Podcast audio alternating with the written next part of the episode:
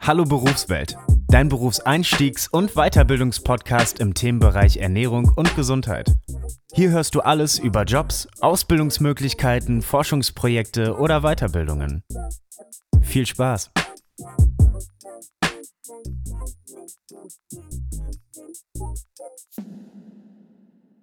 Herzlich willkommen, äh, Niklas. Vielen Dank, dass du Zeit gefunden hast äh, in deinem Terminplan.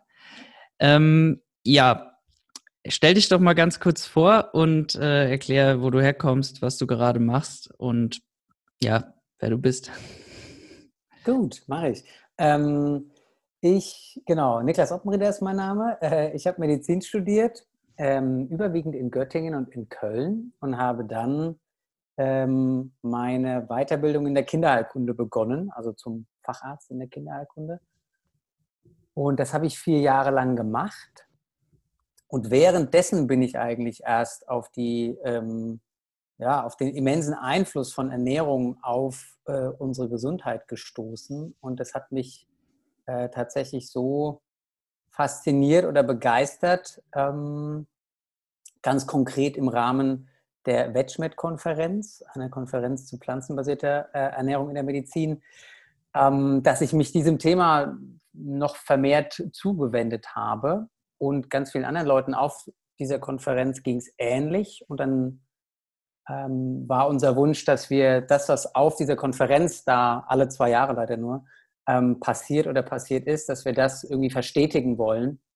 Und haben äh, uns äh, umgeschaut, ob es Organisationen gibt, ähm, die das so oder so ähnlich machen und haben da für uns keine gefunden und haben dann darüber nachgedacht, selbst eine Organisation zu gründen. Und dann haben wir äh, die Physicians Association for Nutrition gegründet. Danke, ähm, dass du es aussprichst. Englischer Name, weil internationaler Anspruch und internationales Netzwerk. Und genau, das haben wir vor zwei Jahren gemacht. Und ich bin einer von aktuell in Deutschland zwei hauptamtlich Tätigen. Und ähm, weil man immer irgendeinen Titel braucht, ähm, um das zu beschreiben, was man so tut, ich, bin ich der medizinische Leiter mhm. ähm, bei PAN und bin quasi verantwortlich da für die ähm, wissenschaftlichen Inhalte überwiegend. Aber in einem sehr, sehr überschaubaren Team natürlich ähm, für sehr viel mehr. Und das ist jetzt tatsächlich meine, meine Hauptarbeit seit zwei Jahren. Das heißt, ich habe meine klinische ähm, Arbeit oder meine Facharztweiterbildung pausiert. Und äh, da freue ich mich auch nach wie vor äh, jede Woche mindestens einmal drüber. dass ich in einem ganz neuen, äh, nicht weil das alte Feld so, so schlimm gewesen wäre, sondern weil das neue Feld einfach für mich ähm, ja doch irgendwie deutlich spannender und abwechslungsreicher ist.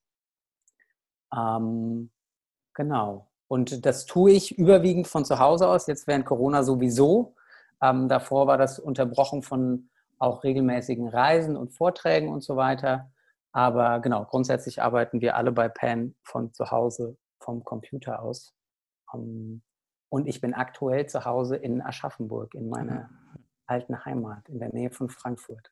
Schön. Zu PAN kommen wir auch nochmal, da habe ich noch ein paar Fragen äh, vorbereitet. Vielleicht nochmal ein bisschen tiefer zu deinem, zu deinem Werdegang.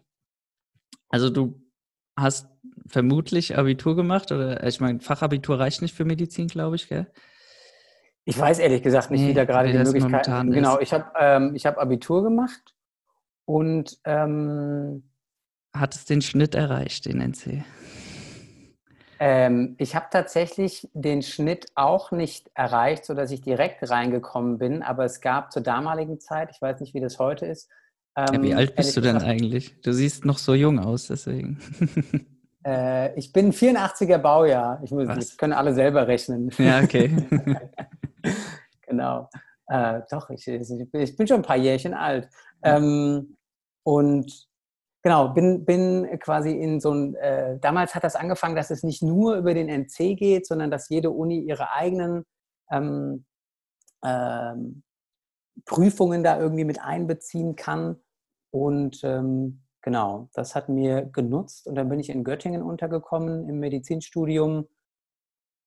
Ähm, und das war auch eine Sache, also ich komme nicht klassisch aus einer Medizinerfamilie, ähm, sondern habe mich da so im Rahmen und wusste auch nach dem Abitur eigentlich nicht, was ich wirklich machen will.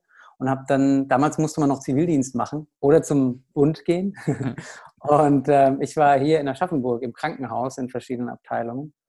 Und äh, genau, dann habe ich mich dafür entschieden, das mal zu probieren mit dem Medizinstudium. Bin dann, wie gesagt, in Göttingen untergekommen und bin dann nach dem Physikum, also nach den ersten zwei Jahren, nach Köln gewechselt. Schön. Hast du, genau. Und, und dann, und, äh, dann habe ich letztlich, wie, wie gesagt, während dem Medizinstudium mh, hm, lernt man natürlich die biochemischen Grundlagen und, und, äh, und so weiter zur Ernährung und auch ganz natürlich ganz grob, wie vielleicht ein gesundes Ernährungsmuster aussehen kann und dass das irgendwie in irgendeiner Form, in irgendeiner Weise günstig ist ähm, für die Gesundheit, aber mehr auch nicht. Ähm, der, der ein, die einzige Verbindung zur Ernährung war letztlich eine ethisch und ökologisch motivierte, ähm, mhm. weil ich dann aus diesen Gründen ähm, dann äh, Vegetarier geworden bin und mich dann auch vegan ernährt habe. Und das habe ich aber mit meiner medizinischen Arbeit überhaupt nicht in Verbindung gebracht, ähm, bis ich dann eben auf dieser Konferenz war und ähm, wann, da sehr wann war die? Ja, wann war die Konferenz? War zwei, genau, der Wettschmidt war 2016. Das war und, die, die du ähm, meinst, ja. Genau, also die ist ja alle zwei Jahre, aber die, auf der ich quasi als erstes war und die mhm. mir so ein bisschen ja, ich will das nicht über, übertreiben, aber es schon so ein bisschen die Augen geöffnet hat. Also das war vorher, wie gesagt, für mich diese Verbindung überhaupt nicht offensichtlich. Und auf der Konferenz selbst wurden eben ganz viele verschiedene gesundheitliche ähm, ähm, Aspekte angesprochen. Also ähm, äh, genau, ging um einzelne chronische Erkrankungen, aber auch viel um Public Health. Und es ging auch um ähm, Klimawandel und Ernährung und Klimawandel und Gesundheit. Ähm, das war damals nicht so ein großes Thema, wie es jetzt ist, aber es war trotzdem dabei. Und das fand ich schon sehr bestechend, dass man mit, ähm, mit, mit, ja, es ist natürlich auch nicht eine Änderung, sondern muss natürlich ganz viel ähm, im Ernährungswesen irgendwie ändern. Aber dass so die grob, die, die, dass diese Richtungen so übereinstimmt, dass das, was wir für unsere individuelle Gesundheit tun, auch für die planetare Gesundheit und damit letztendlich für quasi den, den, überhaupt den Fortbestand von uns und irgendeine Art von Gesundheit, ähm, dass das so Hand in Hand geht. Das hat mich, ähm, genau, das finde ich, und das finde ich nach wie vor ähm, sehr bestechend und ähm, genieße auch den, und habe auch die Energie genossen, die, oder genieße das auch immer noch, die so hinter diesem Wunsch steht von ganz vielen Leuten, ja, im, im, die im Bereich Ernährung tätig sind, da irgendwie eine Änderung ähm, herbeizuführen. Das ist vielleicht auch ja, kommt mir jetzt spontan der Gedanke, vielleicht ist das schon auch ein bisschen ähm, eine andere Energie als zum Beispiel jetzt ganz klassisch ähm, in der Medizin, in der klinischen Tätigkeit, wo man sich, wo man schon häufig im Klein-Klein irgendwie äh, hängen bleibt. Jetzt hätte ich da in Bezug äh, zwei Fragen. Und zwar, du hast angesprochen, dass das Thema Ernährung eher sehr stiefmütterlich behandelt wird in der Medizin, ähm, man sagt ja auch immer so oft, äh, oder ich höre ganz gerne oder man liest es ganz gerne, dass das nur so ein paar Stunden für ein ganzes Medizinstudium sind, die da behandelt werden. Was kannst du dazu sagen? Also nochmal vielleicht ein bisschen ganz kurz ausführlicher, ganz kurz ausführlicher ist auch gut. Ähm, ja, wie, wie wird das Thema Ernährung im Medizinstudium behandelt und würdest du sagen, man hat im, in der Medizin noch mehr Einfluss, beziehungsweise da gibt es noch mehr Möglichkeiten, was zu verändern, weil in Ernährungswissenschaften oder in diesen Themengebieten, da ist einem im besten Fall ja bewusst, was Ernährung alles machen kann oder man lernt es oder man informiert sich und in der Medizin gibt es da ja vielleicht noch mehr Luft nach oben. Ja, letzteres auf jeden Fall. Ich kann dir ehrlich gesagt keine Stundenanzahl nennen. Ich, und da muss, ist natürlich auch die Frage, wie man das definiert. Ne? Ist jetzt, also wie gesagt, biochemische muss, muss Grundlagen. Nicht, so, ja zu, zu entsprechender, äh, ähm, ähm, weiß ich, wie verschiedene Makronährstoffe verstoffwechselt werden oder sowas, die werden natürlich ähm, gelehrt. Das ist mit Sicherheit auch von Uni zu Uni wieder unterschiedlich und da tut sich ja auch was. Ja, es gibt ja schon immer auch so ein bisschen mittlerweile ein bisschen mehr ähm, Richtung ähm, Lifestyle-Medizin. Ähm, ähm, wodurch da neue Inhalte aufkommen. Aber in, in, meinem Medizinstudium damals, und ich glaube, das trifft auch heute noch für die, für die meisten Studiengänge zu, und das ist auch das, was wir von den Medizinstudierenden meistens ähm, rückgemeldet bekommen in unseren Veranstaltungen an den Unis, ist, dass da kaum ein Praxisbezug hergestellt wird oder auch mal wirklich in die ernährungswissenschaftliche ähm, Primärliteratur geguckt wird. Also die Bio es gibt den Blog der biochemischen Grundlagen, das wird aber selten weiterentwickelt dazu, ähm, wie denn Lebensmittel oder Lebens ähm, oder Muster von Lebensmitteln dann irgendwie wirken. Ähm, und dann gibt es natürlich den Blog, wenn man die chronische Erkrankung bespricht, das, und das steht, weil das ja letztendlich auch in ganz vielen ähm, Guidelines und Leitlinien drinsteht, dass eine, eine Lebensstiländerung inklusive einer Ernährungsänderung bei, bei vielen dieser Erkrankungen an erster Stelle steht. Und dann wird das halt meistens in so ein, zwei Sätzen abgefrühstückt. So alle wissen, dass Obst und Gemüse und Vollkorn gut ist.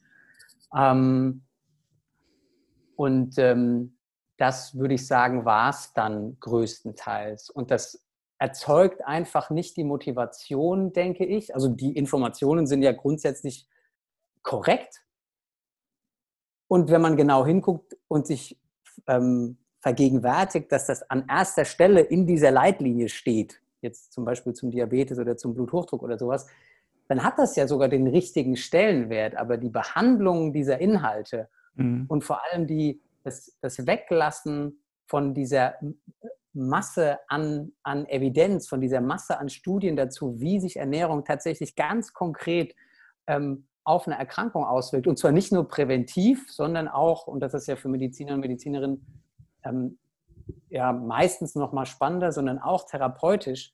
Ähm, wenn man das weglässt, dann kommt einfach keine Motivation auf, das tatsächlich in den ärztlichen Alltag ähm, mit einzubeziehen. Und ähm, genau, insofern ist da sehr viel ähm, ähm, Luft nach oben noch um das ähm, zum, ja, mehr wahrscheinlich auch, aber um das noch spezifischer zu gestalten, um, um, um das wirklich verfügbar zu machen, sodass Medizinstudierende sagen, ja, ähm, ich habe Lust drauf und ich weiß auch, ähm, ich kenne auch die Werkzeuge dazu, das umzusetzen. Wir hatten jetzt, oder wir haben jetzt gerade im zweiten Semester im Master Ernährungswissenschaften zwei Ernährungsmedizin-Module. Und das eine wird auch von einem Mediziner geführt, der macht das auch richtig gut.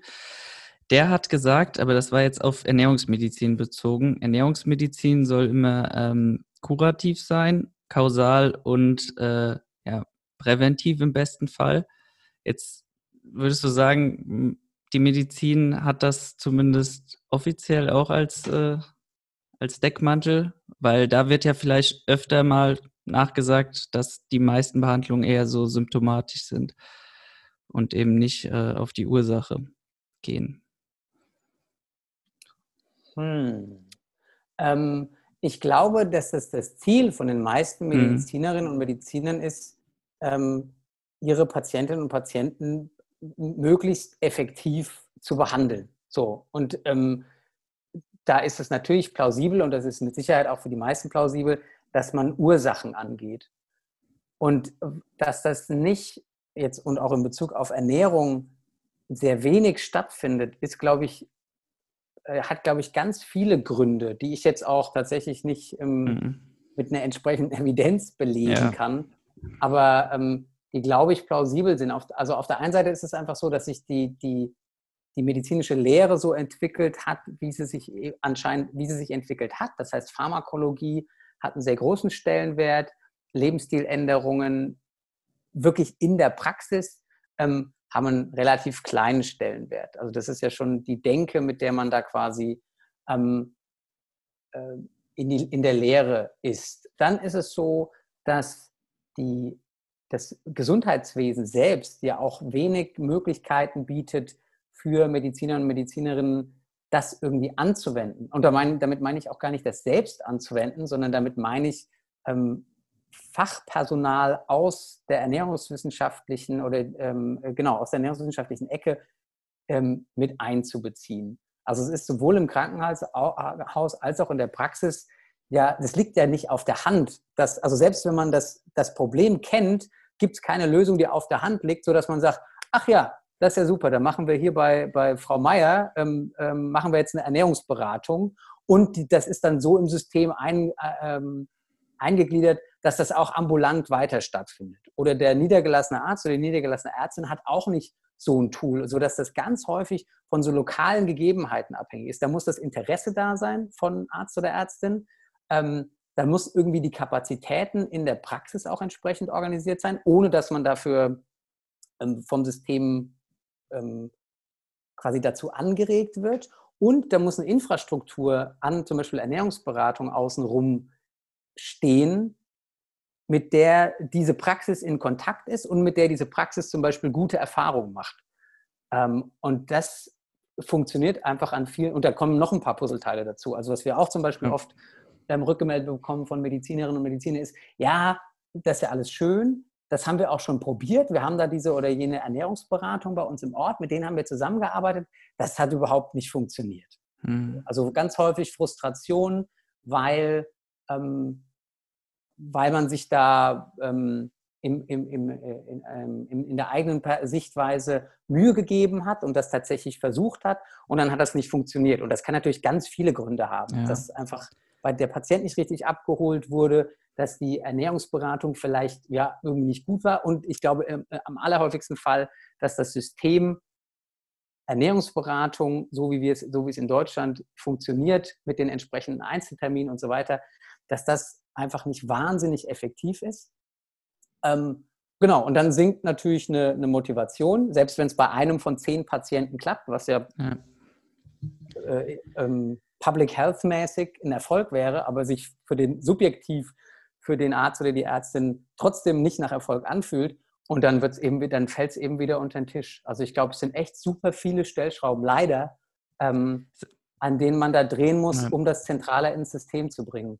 Es ist, glaube ich, auch die, die Durchführbarkeit, die noch ein ganz großer Punkt ist. Weil wenn man zum Beispiel jetzt Bluthochdruck nimmt, also man da halt Medikament gegen nimmt, wenn es jetzt nicht gerade der krasseste Bluthochdruck ist, aber so, was meine Eltern vielleicht auch hatten, äh, zwischen 40 und 50, da kriegt man dann halt Medikament und das, das wirkt dann auch relativ schnell. Ne? Und eine Lebensstilumstellung, das dauert schon auf jeden Fall länger als äh, die ersten drei äh, Pillen, die man einschluckt und dann äh, sieht, wenn man selbst den Blutdruck misst, dass er, er wieder im Normalbereich ist. Also ich glaube, da, äh, ja, das ist halt auch ein großer Grund.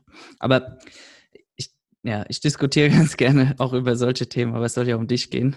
Deswegen gehe ich mal wieder, geh ich mal wieder zurück.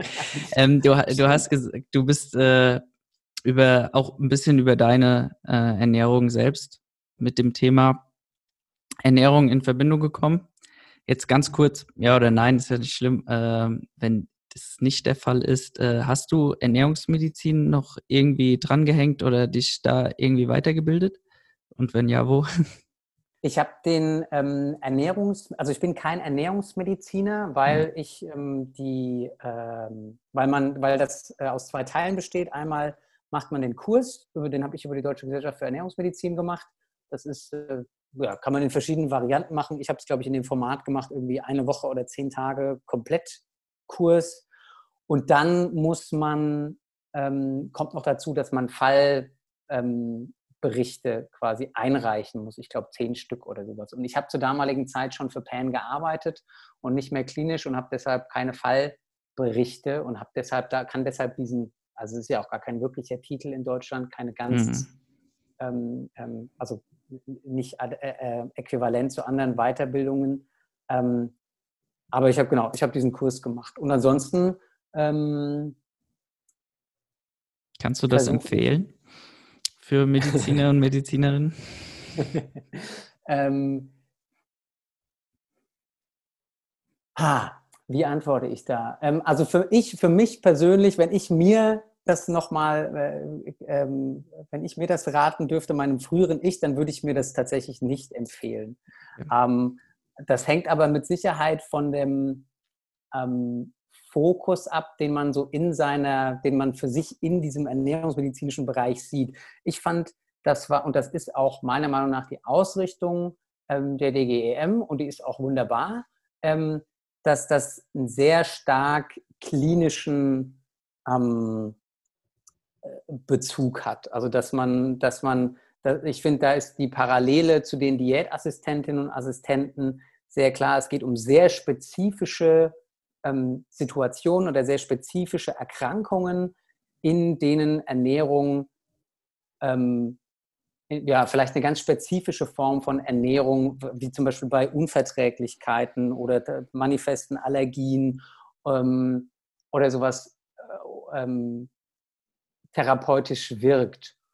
Und ähm, dann geht es viel um zum Beispiel auch Ernährung in der Intensivmedizin, also parenterale Ernährung und sowas. Das fand ich jetzt persönlich zum Beispiel so sind, nicht so. So sind auch unsere ähm, Ernährungsmedizin-Module ausgerichtet. Also da wird wenig bis gar nicht über den Lebensstil und irgendwelche Risikofaktoren natürlich gesprochen, sondern halt die Erkrankung ist meistens da und dann äh, was kann man machen. Genau, und das ist einfach, ähm, und, äh, also es geht natürlich auch, ich glaube, es ist ein Tag, wo man um ein Grund, grundlegend gesundes Ernährungsmuster spricht. Da werden dann einfach die, die, die Regeln der DGE ähm, genutzt und dann gibt es ein paar, ähm, das war, finde ich, noch der, das ist ein ganz guter Teil gewesen, ähm, natürlich zu ähm, Übergewicht ähm, und welche Interventionen es da zum Beispiel gibt und wie ähm, leider wenig erfolgreich die zum Beispiel sind. Und das war für mich persönlich eben, das war, ist, war und ist auch nicht mein Fokus. Also ich hätte mir mehr gewünscht, diese Faszination, weil das, weil, weil ich das, weil das zahlenmäßig für mich persönlich auch einfach am relevantesten ist. Ähm, zu gucken, warum denn gesunde, ein gesundes Ernährungsmuster, also möglichst vollwertig, möglichst pflanzenbasiert, sage ich mal, warum das wirkt also um eben diese Faszination bei den Ärztinnen und Ärzten, die sich dafür interessieren, ähm, um, um die irgendwie zu generieren. Ähm, und um äh, ja tatsächlich dieses, dieses Werkzeug Ernährung möglichst in der Breite anzuwenden. Also bei allen möglichen, so wie du es gerade sagtest, ne, meine Eltern, kein, ist jetzt kein katastrophaler Bluthochdruck, aber mit 50, 60 äh, haben sie halt alle äh, ihren ACE-Hämmer ja, drin, so ungefähr. Genau. Ähm, Hat übrigens auch geklappt. Also Ernährungsumstellung, die Ernährungsumstellung bei meinen ah, Eltern. Ja. Also, ja, aber es war wie gesagt nichts Wildes, aber es äh, ging auch relativ flott dann und die nehmen beide keine, ja, gar keine Medikamente mehr. Jetzt nehmen cool. sie dafür Nahrungsergänzungsmittel, aber das war ähm, Ja, sehr schön, das ist doch gut. Ja. Ähm, ja, und das, und das hat mir gefehlt. Also ich fand, es war, es ist halt sehr, hm, und, und da, dadurch wird, finde ich, eher dieses, dieses Bild so perpetuiert, dass man, oder dass ich, dem ich häufig irgendwie in der Medizin oder auch der Allgemeinmedizin begegne, dass es halt dieses, sage ich jetzt mal, langweilige, gesunde Ernährungsmuster gibt, so, zu dem es nichts Neues zu sagen gibt, so, ne, eat your fruits and veggies, wow, wissen wir alle, aber macht ja keiner. Ähm, ja. Und deswegen ist das Schmeckt irgendwie gar nicht so relevant. Und relevant ist irgendeine Paar, ist die parenterale Ernährung ähm, ja. äh, nach irgendwie einer großen Leberoperation oder sowas. Das ist jetzt ein bisschen übertrieben und da passiert auch ganz viel und ich bin super dankbar äh, für die Arbeit, die aus der Ernährungsmedizin passiert, die eben, ja, weil in diesem System die Mühlen halt langsam malen und weil man sich damit, es gibt fantastische ähm, evidenzbasierte Leitlinien zu entsprechenden, zu den entsprechenden Erkrankungen und der Ernährungsmedizin.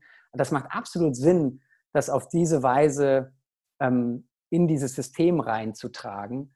Aber ist persönlich nicht mein Fokus, sondern ich mhm. würde mir viel mehr ähm, wünschen, dass es für diese, ja, ganz, ganz, für diese ganz häufigen Fälle und für diese uns allen vollkommen plausible Ernährungsumstellung, wie sie auch für fast alle Menschen, die nichts mit Ernährungswissenschaften oder mit Medizin zu tun haben, auch plausibel ist, dass, man, dass, dass dafür bessere Ansätze gefunden werden. In der Vermittlung für die Gesundheitsberufe, aber vor allem in der Vermittlung von, von, von Werkzeugen für diese Gesundheitsberufe, dass man das irgendwie aufbricht, dass die aus dieser Fortbildung rauskommen und sagen, ähm, ich habe wissenschaftlich total viel dazugelernt, warum gesunde Ernährung ähm, effektiv ist und wie effektiv die ist, weil du ja gerade beim ne, Beispiel Bluthochdruck, ähm, wenn man das messen würde, wenn man eine konsequente Ernährungsumstellung macht und sich das Labor und den Blutdruck von den Leuten anschauen würde, dann würde man auch sehen, dass das in wenigen Wochen, zum Teil sogar in wenigen Tagen, ja. ähm, interindividuell unter, äh, unterschiedlich, dass das auch funktioniert. Aber das macht halt niemand. Ähm, und dass man da rausgeht und sich da irgendwie beflügelt fühlt und neue, neue ähm, Handlungsperspektiven irgendwie hat. Das wäre mein Wunsch und das war irgendwie meine ähm, ja. naive Vorstellung. Da kommt ja fast schon Pen ins Spiel, aber ich hätte noch äh, zwei Kleinigkeiten vorher. Du, ähm, bist du eigentlich Doktor? Nicht, dass ich jetzt deinen Titel vergessen habe. Nein, ich Nein. bin auch kein, äh, genau, ich bin auch kein Doktor. Ich habe keine, ich habe wie so viele Mediziner eine Promotion angefangen und ähm, genau. Äh, Jetzt nur, aus nur, nur aus Interesse, ähm, ja. würdest du sagen, dass, äh, dass man damit, also dass das schon mit Ansehen auch zu tun hat? Weil ähm, ich glaube, bei vielen jetzt vielleicht nicht hier ähm, Studierten, Zuhörerinnen und Zuhörern, aber gerade bei der älteren Generation, also meine Oma hat immer gesagt, ich gehe zum Doktor, das war ja so allgemein, äh, weil sie dachte, das sind halt die Ärzte, also das kann ja kein anderer Doktor sein. Und ja, was, wie siehst du das? Ähm, es hat, also genau, ich glaube, zwei Aspekte. Einmal hat es auf jeden Fall mit Ansehen zu tun, im Sinne von, man hat ein höheres, man genießt ein höheres Ansehen, wenn man Doktortitel hat. Das ist so, das ist, ähm, glaube ich, innerhalb der die Großteilen der Bevölkerung so und das ist auch in, in, bei einem Großteil der, der, der, der Kolleginnen und Kollegen so. Das genau. Und das ist auch, finde ich, das ist der zweite Aspekt, ähm, jetzt nicht ganz von der Hand zu weisen. Also ich finde schon, das ist natürlich sehr abhängig davon, was für eine, wie jemand promoviert hat und welchen Fokus er da hatte. Ähm, aber selbst wenn das zum Beispiel komplett außerhalb des eigentlichen Fachbereichs ist, mhm. ist es ja schon ein Nachweis dessen, ähm, dass sich da im besten Fall jemand mit wissenschaftlichem Arbeiten beschäftigt hat.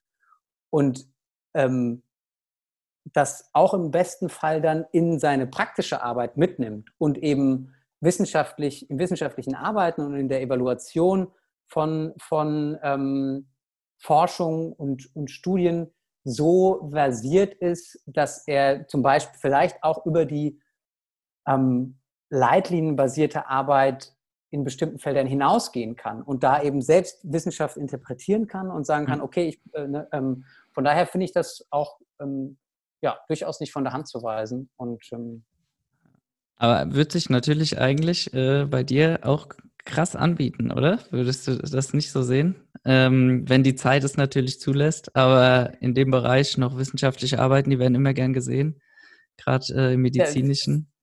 Ähm, ja. Absolut. Also ich würde mich sehr freuen, bei uns, ähm, äh, ja, also wir sind ja auch in Kontakt mit verschiedenen Universitäten und mit verschiedenen Leuten an Universitätskliniken und in dem ganzen, in der ganzen Bubble ähm, fliegen natürlich auch alle möglichen Forschungsprojekte ähm, an mir vorbei oder wir vermitteln die auch zum Teil, sage ich mal.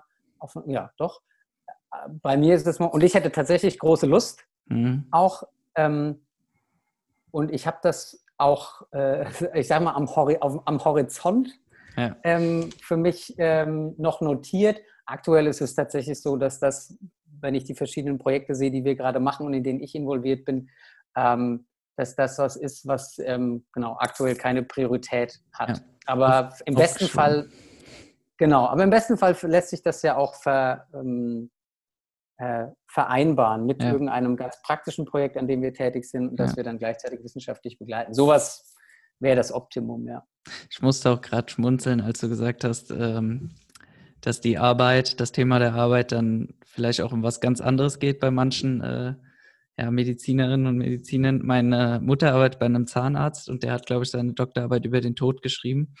Also ein bisschen philosophisch. Deswegen musste ich, musste ich schmunzeln. Das war auch nicht im Fachgebiet. Ähm, ja, was auch ein bisschen auch vielleicht dazu beiträgt, dass äh, neben den Projekten äh, die Zeit für eine Doktorarbeit momentan äh, knapp ist, ist ja, du bist auch Vater, zweifacher Vater schon, das stimmt? Mhm. Genau, ähm, ja. Jetzt mal eine ganz kurze Frage, weil mein Bachelorarbeitsthema war ja vegane Kita-Verpflegung, so ein bisschen dann vegane Kinderernährung.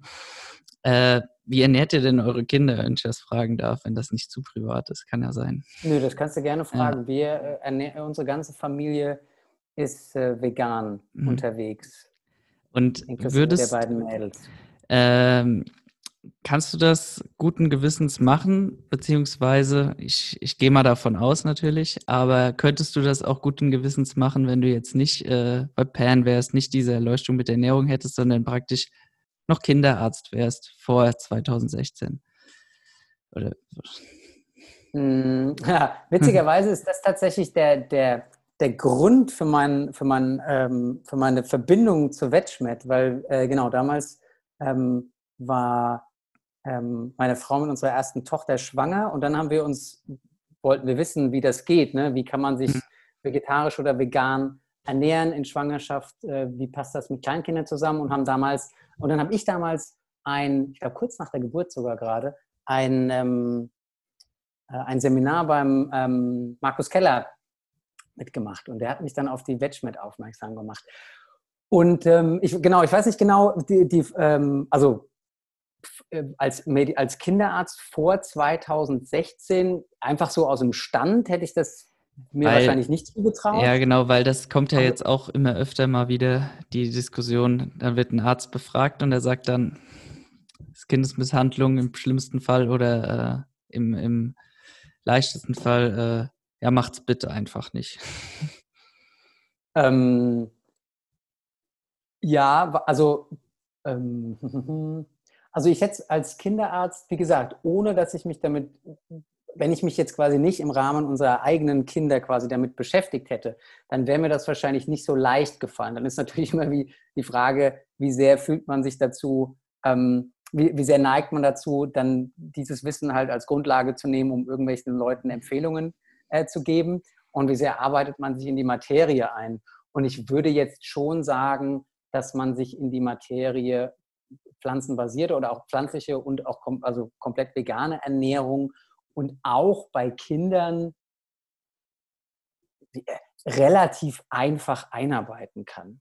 Also das, ja, das hängt natürlich immer von der, von, also klar gibt es da verschiedene Tiefen, aber ähm, also ich würde sagen, wenn man zwei oder drei Bücher mhm. zu dem Thema gelesen hat und so wie, ne, man hat zwei oder drei Quellen online und man besucht vielleicht mal irgendwo eine Fortbildung und das finde ich jetzt nicht, finde ich jetzt kein Rieseninvest. Also das ist eine überschaubare, äh, eine überschaubare Investition. Dann würde ich sagen, dass man sich mit, den, mit dem aktuellen Stand ähm, der Wissenschaft in dem Thema, mit dem Stand zu den einzelnen kritischen Nährstoffen, worum es ja letztendlich geht und ähm, ja, gut, als Kinderarzt ist man da ja sowieso drin in, den, so, äh, in die Kindesentwicklung, dass man sich da gut reindenken und reinarbeiten kann, um Leuten entsprechende Empfehlungen zu geben. Es macht, ich, ich bin da sicher, also wenn man es nicht selber macht, dann hat man vielleicht nochmal ja. einen anderen Blick, weil man vielleicht diese praktischen Tipps nicht geben kann, ne? weil, man,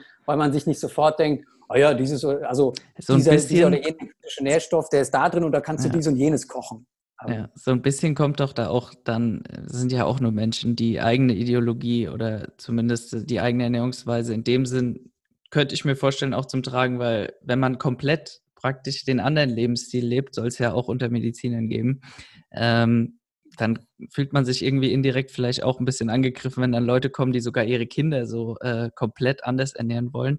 Aber was ich glaube, ähm, wie du schon sagst, der Aufwand ist eigentlich nicht so groß, aber ich glaube, für viele ist er in dem Sinn oder sie denken, er wäre so groß, weil da, ich glaube, viele ähm, richten sich auch nach diesem einen Positionspapier, was es von der, vom Forschungsinstitut für Kinder- und Jugendmedizin, wenn das die richtige Bezeichnung ist, gibt, wo eigentlich auch nochmal das DGE-Papier so ein bisschen genannt wird, aber ich finde es sogar noch ein bisschen drastischer. Also am Ende wird, glaube ich, ganz klar äh, nicht nur gesagt, dass man es nicht empfiehlt, sondern dass es nicht geeignet ist aber da, da habe ich jetzt, äh, das ist zu lange her, dass ich da reingeguckt habe, bevor ich das jetzt absolut aussagen will. Ähm, habe ich auch ja. nicht hier ähm, direkt auf dem Schirm. Das ist ein Thema, das wir immer wieder quasi berühren, aber was jetzt nicht ganz im Zentrum ähm, der Arbeit steht, ist es mit Sicherheit so, wie du sagst. Ja, klar, ja. dass diese dass, dass diese, diese, diese Investition oder diese Zeit, die man dafür aufbringt, dass da für viele nicht die Motivation haben. Woher soll die auch kommen, wenn, wenn einen das jetzt gerade nicht selber umtreibt, dieses Thema? Ähm, und, und man da in einer gewissen ja, beruflichen Belastung auch drin steckt. Und dann orientiert man sich natürlich an den entsprechenden ähm, Positionspapieren der, der Fachgesellschaft. Ja, ist ja auch nicht verwerflich, also das. Äh, genau, die sind ja. halt in Deutschland eher kritisch. Was mir da ähm, fehlt oder was es natürlich erleichtern würde, wäre, wenn man eine ganz konkrete, äh, äh, auch wieder eine ganz konkrete Handlungsanweisung irgendwie hätte für die Kinderärztinnen und Kinderärzte. Also in, in, in, dem, in der Zeitschrift Ernährungsmedizin äh, war ja, glaube ich, in der letzten Ausgabe gab es einen. Von Thieme, oder? Ja. Genau, gab es einen äh, großen Artikel dazu von ähm, äh, Markus Köller und Uta Alexi äh, und dann eine, eine Gegenmeinung sozusagen. Und Ach, die Gegenmeinung habe ich noch nicht gesehen.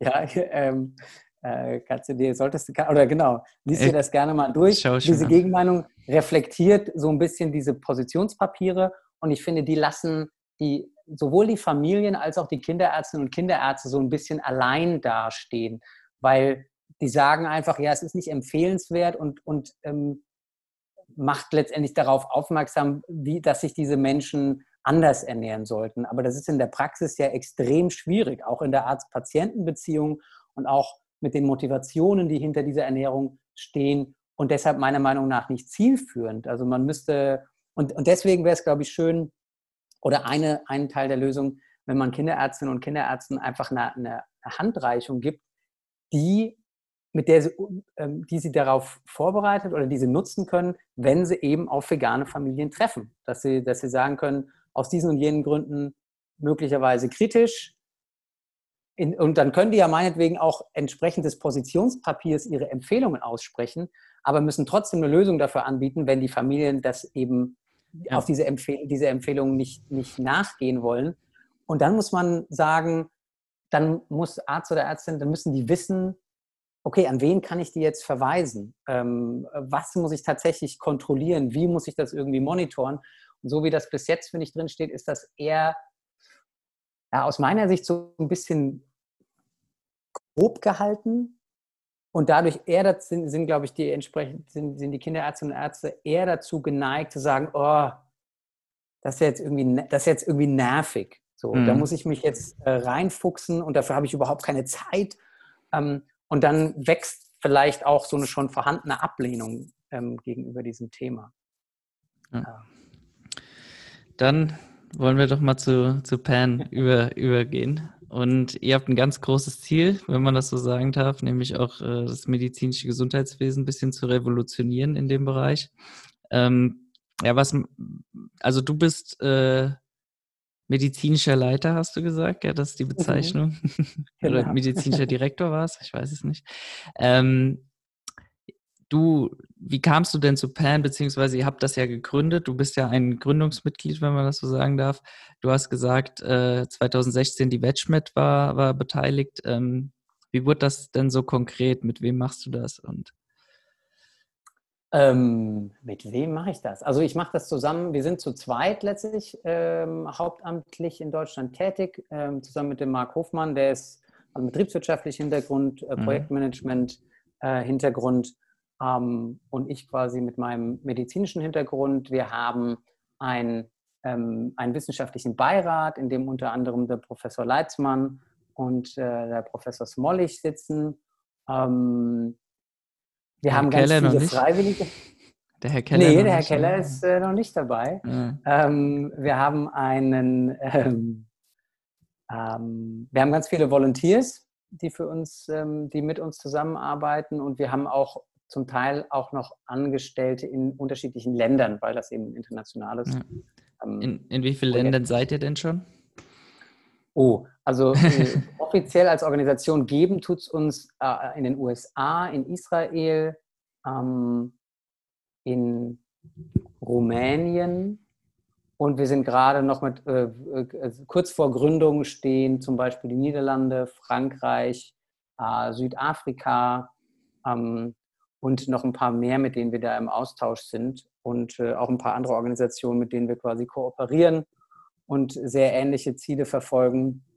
Also das ist schon, äh, genau, witzigerweise ist so global äh, wächst das Netzwerk irgendwie relativ schnell. Also es gibt überall Leute, die Ähnliches im Sinn haben ja. und die sich da zusammentun wollen. Äh, und ihr seid auch an ganz vielen Universitäten vertreten mit Vorträgen für Medizinstudierende. Also ich war auch schon auf dem Vortrag, habe mich ein bisschen reingesneakt, aber ist ja offen für jeden. Äh, genau, um, ein, um, einfach äh, das Thema dann so ein bisschen mehr in, in den Fokus zu rücken. Also von, von Lebensstil, Ernährungsstil und äh, was, was Ernährung leisten kann, in dem Fall in Bezug auf die, die nicht übertragbaren Erkrankungen vor allem, aber halt auch insgesamt. Ähm, ja, da kann man sich wahrscheinlich auf eurer Seite informieren, wann die nächsten Termine wieder sind, wenn es wieder zugelassen ist, beziehungsweise momentan macht ihr viel online, auch Webinare, habe ich auch schon einige Sachen gepostet und in Anspruch genommen, ja. kann ich nur, nur empfehlen. Der Markus war, Professor Dr. Markus oder Dr. Markus Keller war jetzt auch letztens da. Ähm, vielleicht nochmal kurz, ihr seid auch, habt auch Mitglieder, wie groß seid ihr schon, weißt du das ungefähr? Bei, bei ähm, Mitgliedern? Ich muss auch unbedingt ja, Mitglied werden. Ja, ja, auf jeden Fall. Ja. Genau. Das ist auch für Studierende noch total günstig. Ja. Ähm, ähm, wir sind im Mitgliederbereich, äh, da muss, ja, sind wir, glaube ich, bei 150 oder 200 oder sowas in die Richtung. Ähm, da, genau, da, wenn man so ein bisschen. Nach oben auf jeden Fall, ja. Da ist noch Luft nach oben, wobei, wenn man sich das so anschaut, also wenn man sich im NGO-Bereich umguckt, dann ist einfach tatsächlich Mitgliederwachstum ähm, relativ kritisch und das geht einfach auch häufig relativ langsam. Also das, ja. das Netzwerk an Leuten, die das mittragen und das Netzwerk an, an Volunteers und äh, weiß nicht, Leute, die uns auf Social Media folgen oder Leute, die in unserem Newsletter-Verteiler sind, das sind deutlich mehr. Und ähm, Genau, was, was gerade ein spannendes Projekt, weil du gerade auch die, die medizinischen Hochschulen oder die Unis angesprochen hast, das würde ich noch erwähnen, ist, dass wir genau tatsächlich damit angefangen haben, oder das ist ein Teil unserer, unserer Arbeit, dass wir eben Vorträge für Medizinstudierende machen, aktuell digital. Ursprünglich ähm, sind wir an, an die Unis gefahren mit dem, oder mit dem Ziel, dass dort unter anderem sich Hochschulgruppen gründen, um das Thema eben da dauerhaft zu implementieren. Und mittlerweile sind es, glaube ich, zehn oder zwölf oder sogar mehr Hochschulgruppen an überwiegend deutschen Unis, die gibt's sich in eben Gießen darum schon eine? In Gießen gibt's, hat sich, äh, ist gerade eine in der Gründung. Ja, ah, okay. tatsächlich. Cool. Ähm, und äh, genau, die eben dafür sorgen, dass das Thema in der Medizin an deren jeweiligen Standort einen größeren Stellenwert erhält. Also das genau sind zum Beispiel ganz offensichtlich und sage ich jetzt mal relativ einfach, einfach Vorlesungsreihen. Ähm, Im besten Fall als Wahlpflichtblock anerkannt. Das hatten wir zum Beispiel, hat die Kölner Gruppe geschafft, die machen, da gibt es aber auch Journal Clubs, da geht es um Kochevents, da geht es um ja, die Entwicklung von sowas wie Culinary Medicine Kursen oder Angeboten. Und da geht es auch um ganz konkrete ähm, Kampagnen wie zum Beispiel gesunde Krankenhausnahrung und so weiter. Ähm, und das ist, genau, das ist ziemlich, also ist ein Projekt, was mir zurzeit ziemlich viel Freude macht, weil das quasi genau da ist, wo, wo wir den Mangel ähm, attestieren würden. Wo die Luft nach oben da ist, ja, genau. Genau. Und ähm, wie kann man jetzt bei euch genau mitmachen? Also du hast gesagt, äh, äh, Volunteers habt ihr und allgemein, das richtet sich an, an alle, die so ein bisschen im Gesundheitswesen tätig sind und äh, da eine Ausbildung oder ein Studium machen und halt auch Ernährung. Genau, also theoretisch, genau, grundsätzlich, ja. grundsätzlich sprechen wir alle Leute im Gesundheitswesen an, im, im, größten Teil, zu größten Teil sind das Leute aus der Medizin oder mit einem ernährungswissenschaftlichen Hintergrund. Und da gibt es, äh, genau, gerne auf der Website schauen. Ähm, Verlinke ich. Ganz viele Wege, wie man, äh, vielen Dank, wie man beitragen kann, also als Volunteer. Das kann fachliche, das können fachliche Inhalte sein, die man zusammen erstellt. Das können Events sein, ähm, die man organisiert oder auch hält. Und ähm, ja, das, das wird quasi mehr und mehr auch mit diesem Zuwachs an Mitgliedern und dem Netzwerk. Also es fängt jetzt eben auch an, habe ich kurz angesprochen, dass äh, man so ein kleiner Hub ist für wissenschaftliche Arbeiten. Ähm, mhm. Wo finden welche wissenschaftlichen Arbeiten statt? Wer hat Interesse daran mitzuwirken? Ähm, Genau, also ganz, äh, eine ganze Reihe an Möglichkeiten, die sehr fachbezogen sind und auch ansonsten alles, was bei so einer NGO halt ansteht. Also auch Fundraising und Webdesign oder also, Social Media Betreuung. Ja, für jeden ist ein Platz dabei, wer, der mit, mitmachen will. Ähm, was waren denn so bislang eure größten Erfolge und ähm, worauf zielt ihr demnächst ab oder in naher Zukunft? Was, was was sollte noch passieren, damit du sagst, oh, ey, das war jetzt so ein richtig, richtig, richtig großer Schritt, der vielleicht noch in Zukunft kommt? Ähm, also ähm, ich, bin, bin da quasi ganz bescheiden. Also Erfolg ist tatsächlich, dass wir uns überhaupt gründen konnten und dass wir weiterhin bestehen und dass wir jetzt, dass es auch so aussieht, ähm, dass wir ähm, weiterleben äh, finanziell und dass wir mhm. international wachsen. Das finde ich ist tatsächlich, also jede jedes Land, jede Gruppe, die irgendwie neu dazukommt, ist ein totaler Erfolg. Freue ich mich äh, sehr drüber. Die ähm, erfolgreiche, das erfolgreiche Wachstum auch der Hochschulgruppen ist ein Riesenerfolg. Mhm. Das äh, es hat total eine Eigendynamik entwickelt, ähm, worauf wir natürlich als ja, Non-Profit-Organisation total angewiesen sind. Ähm, das ist ein großer Erfolg. Ich ähm, leider hat ja die Wedgmet 2020 nicht stattfinden können aus äh, bekannten Gründen. Wir haben sie jetzt auf 2021 verschoben. Das ist für uns ein Erfolg, da quasi einer der ähm, Konsortiumspartner zu sein und mitwirken zu können. Von 2016 ähm, bis 2000, also innerhalb von zwei Jahren direkt zum Mitveranstalter geworden. Ja, 2018 wart ihr auch schon dabei. Genau, 2018 ja. haben wir uns vorgestellt als neu gegründete Organisation. Wahnsinn und 2020 hatten, waren wir jetzt genau sehr involviert im Programm und so weiter und werden das dann logischerweise auch für 2021 sein.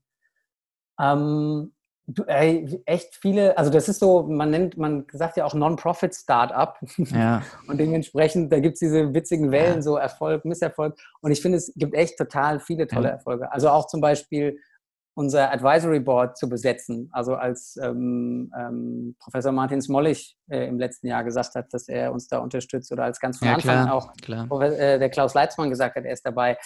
Ähm, richtige Erfolge. Ähm, was muss, äh, also genau, Frage, was muss noch passieren? Ähm, das ist sehr vielschichtig und da kann ich auch, also könnte ich jetzt ganz viele konkrete Einzelprojekte sagen, also weil wir einfach ähm, gerne den, eigentlich Ressourcen schaffen wollen, um Ärzte und Ärzte und Medizinstudierende so sehr, so weit zu, unter, so weit zu unterstützen, dass sie diesen Weg ähm, komplett mit unseren Ressourcen eigentlich gehen können. Von ich weiß das, also ich, ich, ich kenne den Impact, ich kenne mich damit aus, ich möchte das anwenden, ich kann das mit dieser und jener Ressource anwenden, also mit meinem mhm. Patienten oder mit meiner Patientin zusammen ähm, und im besten Fall im Gesundheitswesen. So, ähm, das wäre ein Erfolg auf dieser, ich sag mal, ähm, ähm operativen Ebene irgendwie. Und ich, der ganz große Erfolg, das ist, Erfolg, das ist jetzt vielleicht eher so die Meta-Ebene, ähm, aber das würde ich gerne in den nächsten paar Jahren sehen. Und, und das ist auch das, woran ich für mich persönlich den Erfolg von Pan am ehesten messe, ist, dass Menschen aus allen Gesundheitsberufen, aber insbesondere Medizinerinnen und Mediziner und insbesondere Leute aus den Ernährungswissenschaften ähm, einen Weg finden, das, was wir jetzt gerade schon, also dieses immense Wissen, das wir jetzt schon haben und das der individuellen Gesundheit und der planetaren Gesundheit auf so immense und multiple Weise helfen würde, dass wir das tatsächlich umsetzen können. So, also äh, praktisch und ganz, meiner Meinung nach vor allem politisch. Ja. Das ist ähm, für mich, genau, ist das, das klingt zwar ein bisschen ja, nach einer Vision, aber es ist tatsächlich so, wenn wir das meiner Meinung nach in den nächsten zwei bis drei bis fünf Jahren nicht schaffen, dann ähm, also wenn in den nächsten drei bis fünf Jahren nicht entscheidende Weichen gestellt werden Richtung tatsächlicher Transformation unseres Ernährungswesens, dann ähm, haben wir ganz andere Probleme, als uns darüber zu unterhalten, wie viel ähm, gesättigte Fettsäuren man denn jetzt noch aufnehmen darf ja. und wie viel nicht. Ja, hoffen ähm, wir, dass, äh, dass Corona uns dann nicht so den Strich durch die Rechnung macht, weil man sieht ja jetzt wieder, wie wichtig dann die Wirtschaft ist und wie äh, ja manche Pläne dann eher in, in, den, in den Rückhalt geraten, die schon eigentlich angedacht waren, die ja immer noch selbst ausbaufähig waren, auch äh, vor Corona. Aber mal schauen, wie sich das entwickelt. Ja, Wetschmet 2021 kann man auch noch, jetzt hat man ja die Möglichkeit, sich da nochmal zu registrieren. Ähm, genau. Gibt es wieder Plätze, oder? Es gibt, äh, genau, es gibt Plätze. Dankenswerterweise haben die allermeisten Menschen ihre Tickets, äh, die schon Tickets gekauft hatten, ihre Tickets behalten. Das ist fantastisch. Ähm, genau, klopft dir auf die Schulter, ja. zu Recht, weil genau uns das überhaupt erst ermöglicht, ähm, da die Planung aufrecht zu erhalten und das weiter zu organisieren. Und es gibt genau weitere Tickets für die Wetschmidt 2021, März äh, 2021 in Berlin. Kurz vor meinem, genau, oder nach meinem Geburtstag.